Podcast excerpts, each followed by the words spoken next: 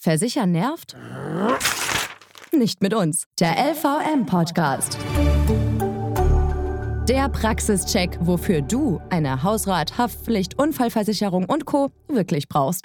Und damit hallo und willkommen im Februar. Mein Name ist Gerrit Zienicke und es ist wieder der erste Freitag im Monat und damit ist es Zeit für den LVM Podcast. Wir klären für euch einfach und ohne kompliziertes Versicherungskauderwelsch, welche Versicherungen für euch wirklich Sinn machen und warum dieses Thema nicht zwangsläufig nerven muss.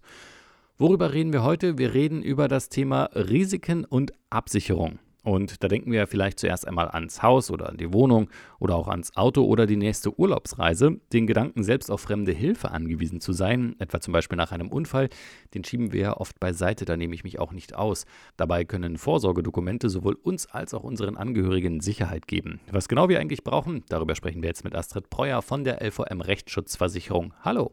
Hallo. Worum geht es bei Vorsorgedokumenten denn?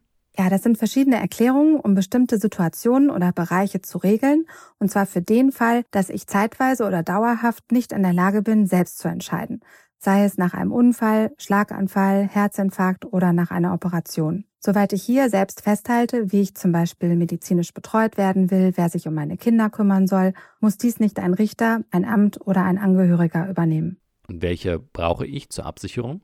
Da gibt es zum Beispiel die Patientenverfügung. Hier kann ich verbindlich festlegen, welche medizinischen Behandlungsmethoden ich wünsche und welche nicht.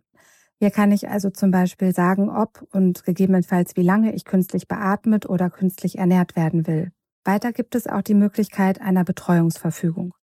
Was genau regelt eine Betreuungsverfügung? Das regelt den Fall, dass ein Betreuungsgericht einen Betreuer für mich bestellt, der sich um mich und meine Angelegenheiten kümmert.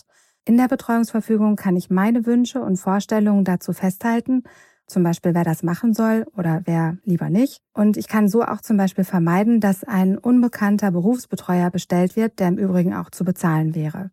Der Richter prüft dann die Notwendigkeit und kontrolliert den Betreuer, anders als bei der Vorsorgevollmacht. Und wofür wird eine Vorsorgevollmacht erstellt? Mit der Vorsorgevollmacht regelt man selbst, wer die Entscheidung für einen trifft, wenn man es nicht kann. Der auf diese Weise rechtsgeschäftlich Bevollmächtigte handelt eigenverantwortlich und ohne Kontrolle von außen. Es empfiehlt sich daher eine gute rechtliche Beratung, ob und in welchem Umfang man eine solche Vollmacht erteilt. Auch wenn man schon eine Vorsorgevollmacht hat, empfiehlt es sich, ab und an zu prüfen, ob die noch aktuell ist. Mein persönlicher Tipp ist, erteilen Sie sowohl eine Vorsorgevollmacht als auch eine Betreuungsverfügung. Dann gilt zumindest die Betreuungsverfügung auf jeden Fall. Auch dann, wenn die Vollmacht unwirksam ist, etwa weil Ihre Geschäftsfähigkeit zum Zeitpunkt des Verfassens angezweifelt wird.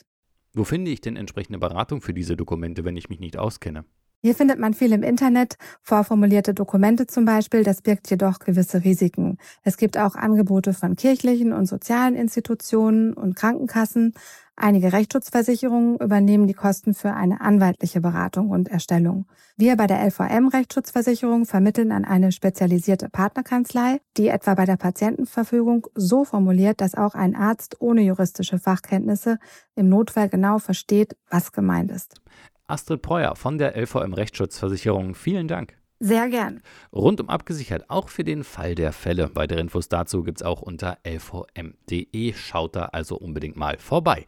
Und weil sich bei der LVM die Vertrauensleute um euren Versicherungskram kümmern und genau hinschauen, nervt Versichern bei der LVM eben nicht. Checkt einfach mal auf lvm.de, wo eure Vertrauensfrau oder Vertrauensmann in der Nähe ist und macht easy und unkompliziert einen Beratungstermin klar. So, das war's jetzt. Ich verabschiede mich. Mein Name ist Gerrit Zienicke. Tschüss, ciao, ciao und bleibt gesund. Versichern nervt? Nicht mit uns. Der LVM-Podcast. Immer am ersten Freitag im Monat. Bei podnews.de und allen wichtigen Podcast-Portalen.